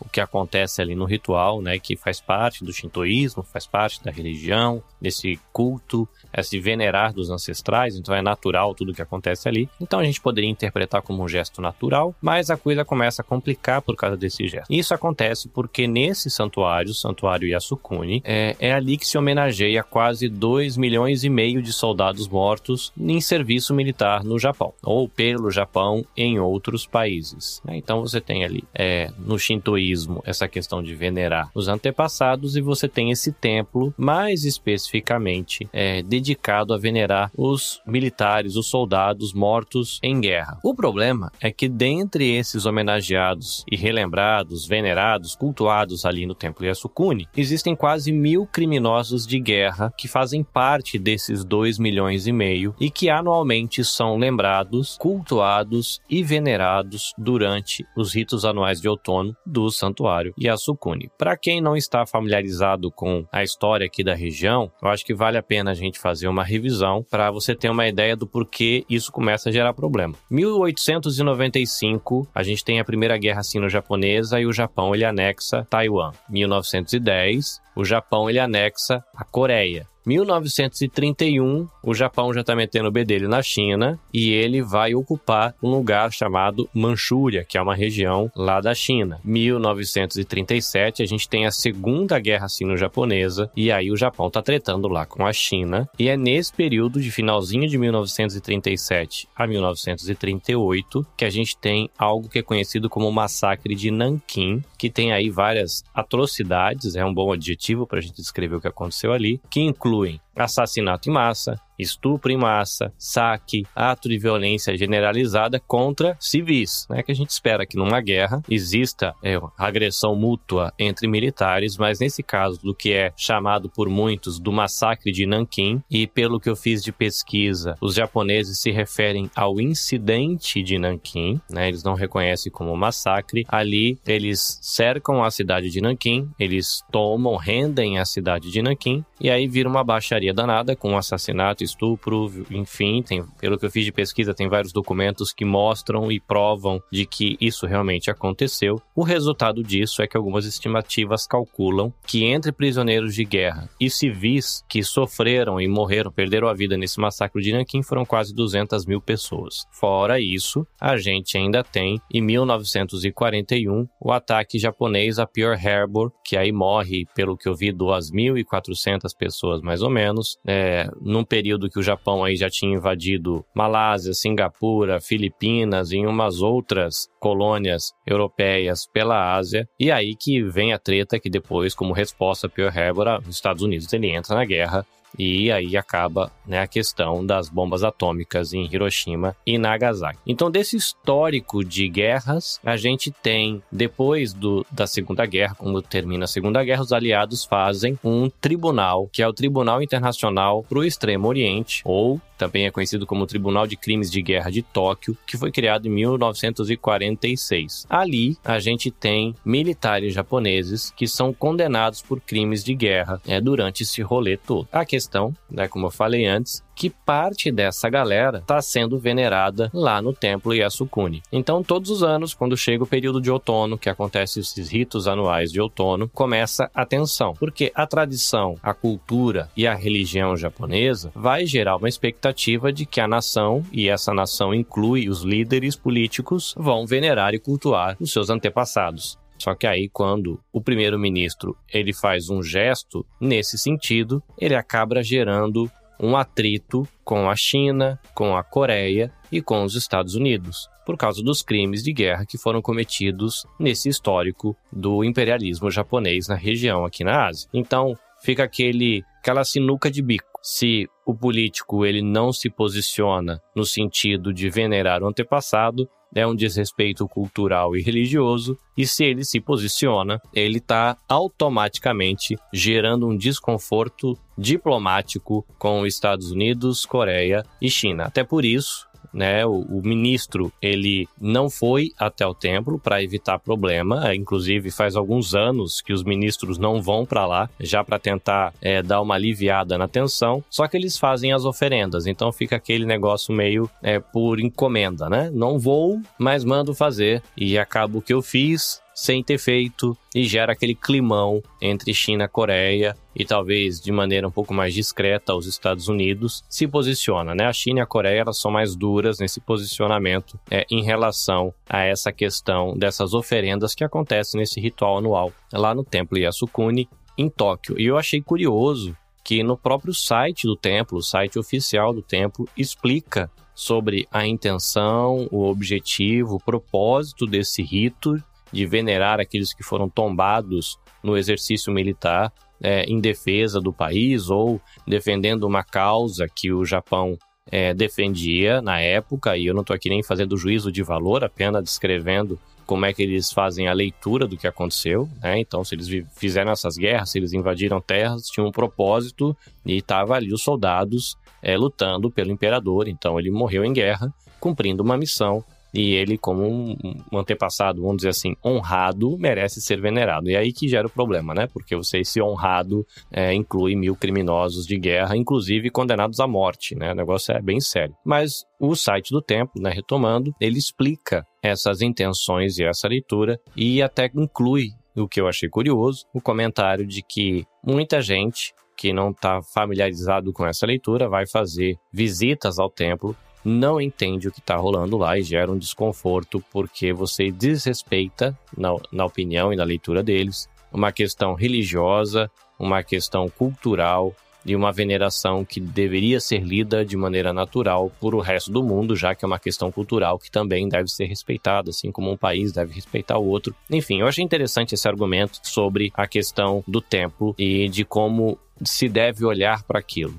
Né? O próprio templo, os sacerdotes do templo dizem, não, se deve olhar de maneira completamente natural. Eu sei, né? eles não citam isso, né? A gente sabe. Tem criminosos de guerra ali no meio. Em 1978, eles colocaram mais um punhado de, de líder antigo e de militares que foram condenados à morte, inclusive o cara responsável por Pearl Harbor, o cara que foi responsável pelo massacre de Nanquim. Ah, colocou, né? Mas a gente tá aqui só venerando eles, né? Me parece, uma leitura que eu faço, que é mais ou menos aquele desconforto quando você tem numa cidade do Brasil uma determinada rua, uma instituição, um, sei lá, uma organização com o nome de alguém que foi importante para uma cidade, que em determinado momento na história daquela cidade, a grana que aquele cara investiu ou os recursos tecnológicos que ele trouxe para a cidade tiveram um impacto positivo mas quando você vai olhar quem é aquele cara, ele era, por exemplo, um escravocata, ou ele era um cara que invadiu uma terra matou um monte de indígenas, e aí fica nessa sinuca de bico, que tem uma parte da galera que vai querer olhar para essa pessoa, para esse personagem histórico, e falar: não, mas ele contribuiu para a cidade, ele contribuiu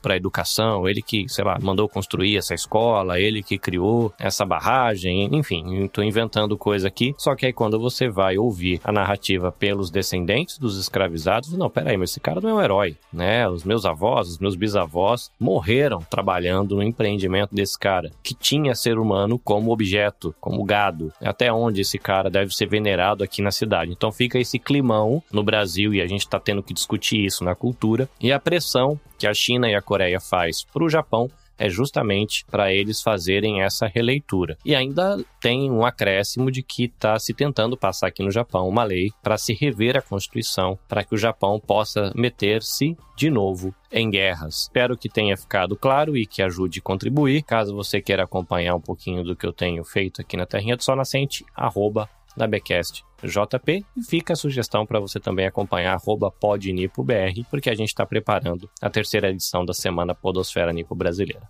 É isso, gente. Abraço para vocês e até a próxima.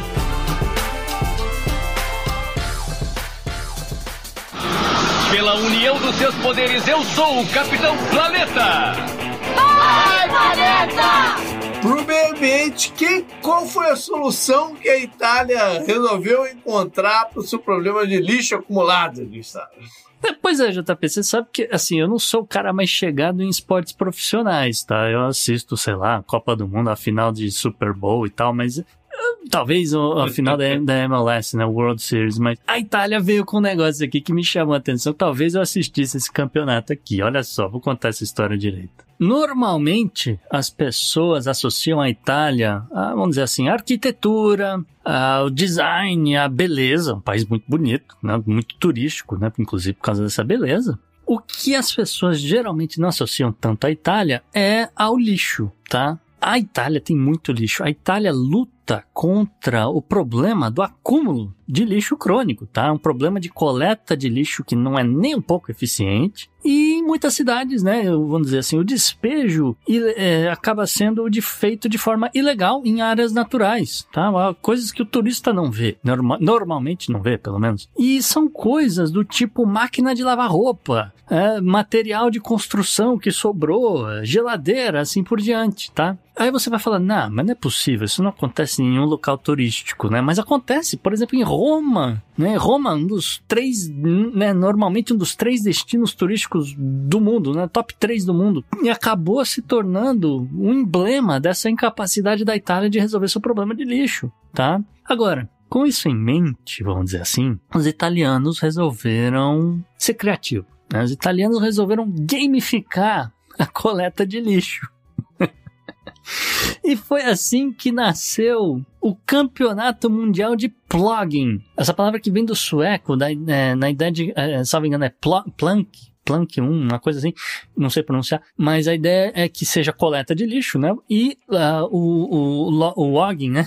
Vem de jogging, né? De, de você caminhar. Então a ideia é que você está andando de forma rápida e pegando lixo, tá? E esse ano rolou o terceiro campeonato mundial de plugging, no qual pelo menos 70 atletas participaram, 70 atletas de 16 países, que estavam lá testando o seu talento de, de força, o seu talento de resistência, né? E encarando essa prova que rolou na cidade de Gênova, na, no, no, norte da Itália. É bom que se diga também, um parênteses rápido aqui, né? Gênova é uma cidade portuária, muito industrial, né? Que conta com um terreno arenoso ali no, vamos dizer, no noroeste, tem uma área de montanhas, inclusive, e que tem um problema de lixo que vai piorando conforme você se afasta do, do núcleo histórico, né, que obviamente é mais turístico e costuma ser muito mais limpo do que o, o lado de fora, vamos dizer assim, né? E o campeonato de plugging aconteceu num parque, tá? Que tem muito, tá? Que há muito tempo não, não era limpo tá? Tem, e o lixo estava lá acumulando, né? O campeonato é basicamente uma corrida contra o relógio, né? Tem duração de seis horas. E a ideia é que os competidores somem pontos pela distância percorrida e também pela distância vertical, né? Então, vamos dizer assim, você pode, né, como é um parque numa área montanhosa, você pode ir para um, uma área que seja mais baixa, então é um pouco mais fácil do que você subir um barranco e, e para pegar alguma coisa que está lá em cima do barranco, né? Então, essa ideia de que, olha, é subir morros, escalar montanhas e tal, tá uma parada bem é, é, crossfit mesmo, né? E ao mesmo tempo que a galera também está carregando o máximo de lixo que eles conseguem, né? Então vão somar pontos pelo peso desse lixo e pelo tipo de, de lixo também, tá? Então isso é muito curioso. Porque, por exemplo, baterias e equipamentos eletrônicos dão muito mais pontos do que você carregar, sei lá, uma privada. Que aconteceu. As imagens do campeonato são sensacionais. Um aplicativo móvel que cada atleta é obrigado a usar é quem faz esse rastreamento de distância percorrida, calcula quanto esses caras escalaram, subiram nas montanhas, etc. E vai também dando a pontuação, né? Tem um fator importante aqui também, é uma área grande, tá? É uma área de 20 km quadrados. As pessoas normalmente não andaram nessa área antes da competição, porque, né, se, se você tivesse a oportunidade de andar antes, você falar, ah, eu vou para aquele lado ali, porque aquele lado ali eu sei que tem aqueles lixos ali e tal, vou ganhar ponto. E não é o que acontece. Então as pessoas têm o risco de se perder. Então, para ninguém se perder, tem um GPSzinho nesse equipamento também, tá? E, enfim, os atletas vão lá, né? Eles, eles vão passando por postos de, de controle do parque, né? para poder, inclusive, uh, trocar luvas, porque né, eles, eles recebem luvas, eles recebem sacos de, de lixo, etc., né, para né, colocar esses materiais que eles encontram. Uh, as regras eram que eles poderiam carregar até três objetos volumosos além do saco de lixos, então, por exemplo, pneus, televisores, enfim. Né? Segundo os patrocinadores do evento, né, que são empresas de, de energia, empresas ligadas ao setor de reciclagem, o objetivo deles é que as pessoas fiquem mais conscientizadas sobre essa questão do lixo, né? essa questão de que, olha, é importante reciclar, é importante descartar o lixo né, onde se deve, etc. E, enfim, né, essa é o conceito dessa competição, que já foi o terceiro, já é o terceiro do mundo, continua crescendo, continua tendo atenção, que é bacana. Uh, mas vamos falar dos vencedores, JP, vamos falar que isso aqui é bacana, olha só. No ranking masculino, ganhou uh, um espanhol, tá? O Manuel Jesus Ortega Garcia, ele que é encanador, e ele venceu porque carregou simplesmente 141 quilos de lixo tá? Ele, um, além de carregar 141 quilos, ele andou 25 quilômetros durante essas 6 horas. E segundo o GPS, ele escalou, né, ou subiu, né, morro acima, pelo menos 2.200 metros. Né? Ou seja, fez ponto pra caramba. Já no ranking feminino, esse aqui é curioso. Venceu uma pessoa chamada Helena Canuto. Por curiosidade, Helena Canuto estava grávida, tá? E ela deu sorte né, vamos dizer assim, né, porque que tem isso também, né, campeão tem que ter sorte. Ela estava andando nessa área e ela encontrou um carrinho de supermercado. E ela falou, pô, eu vou usar o carrinho de supermercado, né, tá aqui mesmo. E ela começou a colocar esse lixo que ela ia encontrando dentro do carrinho. E ela é, juntou 45 quilos de lixo, tá? E é o que muita gente vai falar, pô, mas só 45? Tá? Pô, né, como é que como é que ela venceu? Não é tanta, tanto lixo assim comparado com os outros. Acontece que todo o lixo que ela juntou era apenas equipamentos eletrônicos. Olha só. E aí somou ponto, né? O negócio dispara quando você usa equipamento eletrônico, bateria, essas coisas. Uh, resumo aqui da história, né? Ao todo, os competidores coletaram mais de 3 mil quilos de lixo, tá? Incluindo geladeiras, bicicletas, pneus, cadeiras, colchões, canos de chumbo, fogões, televisores, caixas de som da década de 80, ainda com fitas dentro. Eu gostei da. Quando eu tava lendo a matéria matéria. Eu gostei que é, da, da relevância de, são é, caixas de som da década de 80 com fitas dentro. Isso aqui é um tesouro, na verdade. Eu não entregava para reciclagem, não. Uh, você também uh, né, tinha ali na lista capacetes de motociclistas, ventiladores, cones de trânsito, uh, rifle de ar comprimido. Isso aqui também, outra parada que fica meio assim. como eu falei, tinha pelo menos uma privada e uma trave inteira de futebol. Enfim, é, fica aí a curiosidade desse esporte. Uh, espero que ganhe um pouco mais de atenção internacional. Espero ver uma competição desse troço sendo transmitida, porque parece uma parada legal aí para o verão, que tem menos campeonatos de relevância. Uh, seria um negócio que eu assistiria. E, enfim, espero que isso chame também atenção para essa questão do lixo, que é um outro problema ambiental, né? A gente tem falado muito de clima ultimamente, mas tem outras coisas também acontecendo. Então fica aí o destaque dessa semana, o lixo. Up next.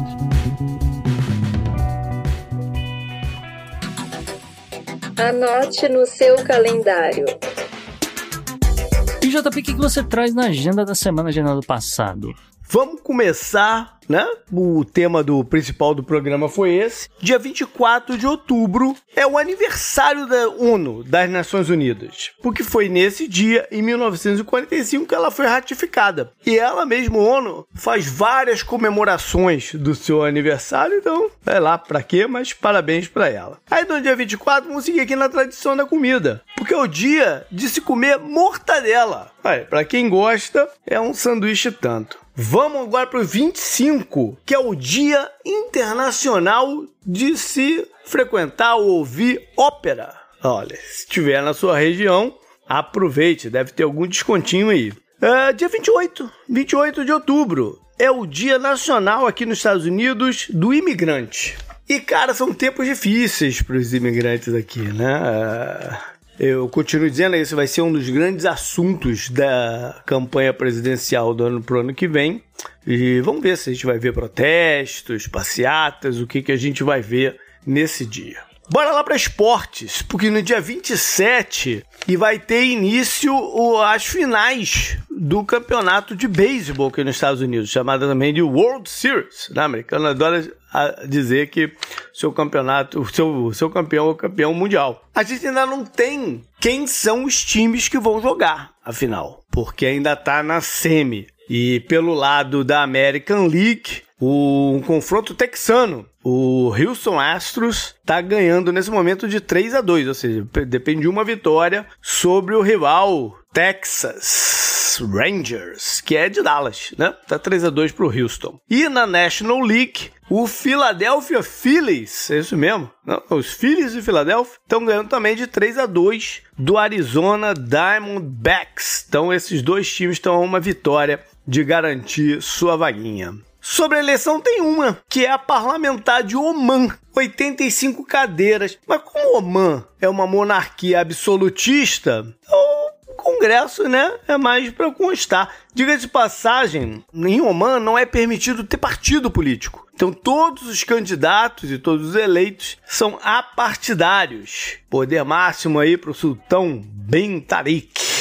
Vamos lá para o passado agora. Vou começar com o dia 23 de outubro, 1983, Líbano. Rolou atentado de homens-bombas, né? Que se suicidaram em QGs dos Marines dos Estados Unidos e também de tropas francesas. O resultado foram 241 mortes de americanos e 58 de franceses venho falando, né, sobre escalonamento de conflitos, atentados e tudo mais. Aqui foram só alvos militares. Outubro 24, 1917. Vamos lá para a Primeira Guerra Mundial, uma batalha importante que foi a Batalha de Caporeto, num rio, é, já por dentro do território do Austro-Húngaro, e o objetivo dos italianos que estavam querendo chegar até Trieste, que é uma região que no passado, no decorrer dos séculos, foi parte Itália, foi parte né,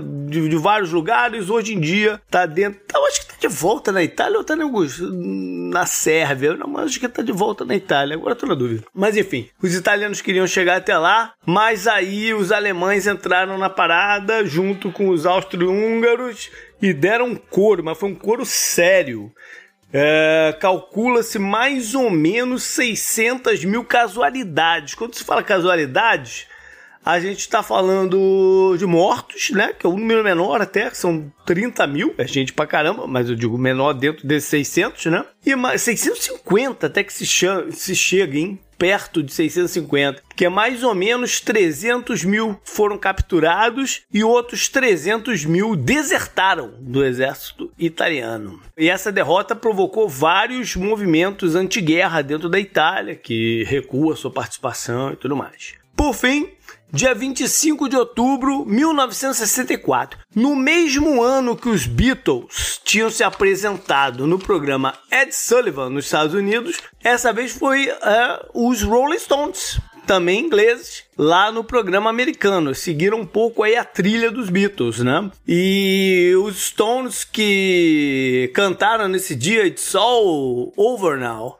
e foi um grande sucesso também. Eles foram, eles tocaram mais algumas vezes no programa do Ed Sullivan até 1969, quando Ed Sullivan decide que eles não vão nunca mais tocar lá. Eles foram banidos do programa. Isso porque o, o roteirista, né, a direção do programa censurou uma ou duas falas do, de uma música que os Rolling Stones iam tocar e o, o, o Mick Jagger cantou as frases de qualquer jeito. O programa era ao vivo. O Mick Jagger canta a frase de qualquer maneira, até fazendo um olhar meio safado assim pra, pra, pra câmera, até na hora da frase. E aí os Stones nunca mais é, fizeram sua performance por lá. Os Stones, que de passagem, é, lançaram um disco novo. Depois de muitos anos, estão com um disco novo aí na área. Valeu, galera. Up next.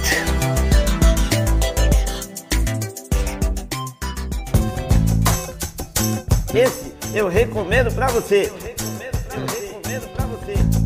E mais uma semana, mais uma semana com um poeta aqui do, do, do Podnext, o poeta da política internacional, da política nacional, por que não? Igor Gregório, recita pra gente.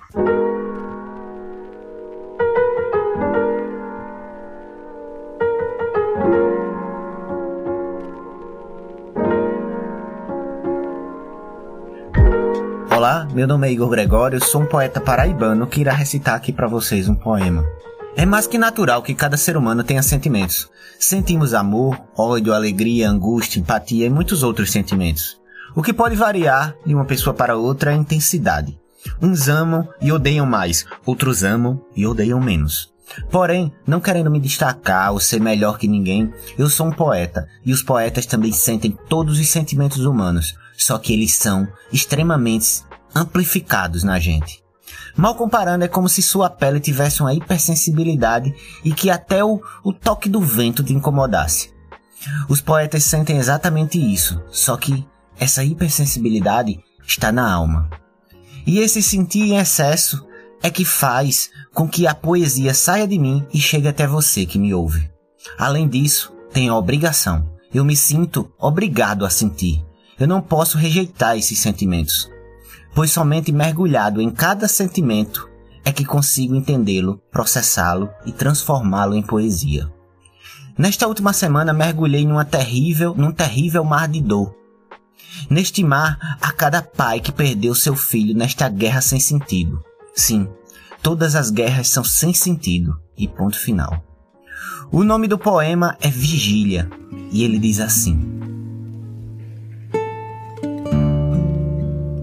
Lá no céu tinha uma lua, e essa lua se apagou. Tocou-lhe o choro de tantos, que a nova guerra matou. Quem será o assassino? Qual será nosso destino nesta noite tão escura? Como vamos suportar esta noite a causar pelo céu tanta fratura? O meu peito se desfaz numa explosão de morte. Eu não quero acreditar que no chão só há má sorte. Quando foi que o céu caiu? Quando foi que o bem ruiu em cada estrela do chão?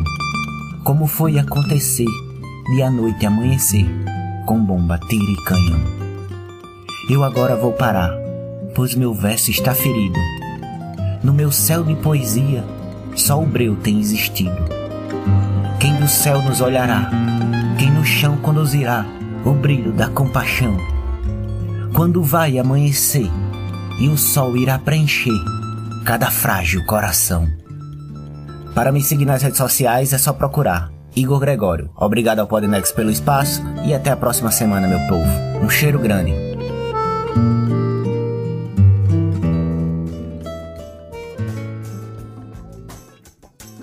E a dica da semana, Gustavo, o que, que você oferece aí pra galera? Pois é, JP, eu terminei um seriado, né? Que a gente tá no mês de outubro, né? Provavelmente você já citou aí na agenda, ou se, ou se não citou, vai citar. O Halloween chegando. E é o mês que saem umas séries mais, uh, vamos dizer, mais pesadas ou tem uma pegada mais de terror e tal. Então eu gostaria de recomendar uma série que foi pouco falada, talvez uh, se não tivesse greve, né, fosse um pouco mais divulgada, mas é uma série da Netflix, paga nós, uh, uma série chamada The Fall of House Usher, tá? Do cantor? Do Usher? Não, não tem nada a ver com o cantor. É, na verdade, é, é, Usher é, uma, é a família é, do, do, a família britânica aqui que faz parte aqui da história. É uma história de família, na verdade. Uhum. E eles incorporaram. Eu não vou dizer que é baseado, porque a premissa dizia que era baseado. Eu prefiro dizer que eles incorporaram alguns elementos do universo do Sr. Edgar Allan Poe, tá? Tem, tem algumas, alguns signos, algumas homenagens, mas não é exatamente isso. Na verdade, ele nem é tão de terror, na verdade. Ele é mais um thriller, né? Uma coisa assim de suspense que traz um drama familiar, na verdade. Tá? Isso aqui é um, é um drama familiar, por ser uma história de, de mais com essa pegada de Edgar Allan Poe, não sei o que, acaba sendo um exagero, né? Então, até onde pode chegar um drama familiar? E é um drama familiar que a maioria das pessoas vai, vai reconhecer, tá? Vai, vai reconhecer o que está acontecendo ali e tal, porque tem muita questão ligada à ganância e à paranoia de algumas pessoas. Então, aquele, aquele seu tio, aquele seu tio que né, é meio maluco ou que só pensa em herança, né, esse tipo de coisa, tá? Fazendo uma sinopse bem rápida, sem entregar nenhum, né, sem spoiler nem nada, né, é uma história de, de irmãos, né, os irmãos Usher, que comandam um império no setor de saúde, tá? Mas, vamos dizer, os podres da família começam a vir à tona, né? Um, por um motivo, não vou dizer, mas uh, uh, os podres começam a ser revelados, estão vindo à tona, as pessoas têm que lidar com isso, enquanto que ao mesmo tempo muitos dos herdeiros dessa família estão caindo mortos, JP. Estão sendo. Eita. É, então é por isso que tem, tem uma pegada aqui de, de suspense, mais de mistério do que de horror mesmo, tal. Tem uma outra cena um pouco mais pesada, mas é, é, é eu, eu não classifico como terror, eu classifico como suspense, que é uma parada que eu gosto mais, inclusive. Uhum. Então fica aí a dica The Fall of House Usher. Beleza. É curtinha, é uma minissérie, oito episódios, rapidinho se assiste. Legal. Foi esse então o programa, espero ter curtido. Vamos trocar uma ideia por aí. O nosso e-mail é o contato arroba opodnex.com. Nas redes sociais você me encontra direto no Twitter, no JP Underline Miguel, mas também tem outro. Gustavo, na arroba Gu, underline Rebel. E o Podnext você segue no Twitter, no Instagram, no Blue Sky, na arroba o Podnext. Só buscando Podnext você encontra a gente. Beleza, até mais. É isso, valeu, um abraço para todo mundo e até a próxima.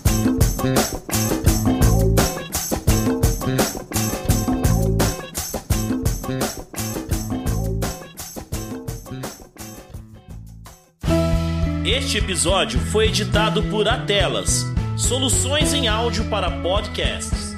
Encontre a Atelas nas redes sociais. É só buscar por arroba Atelas Edição.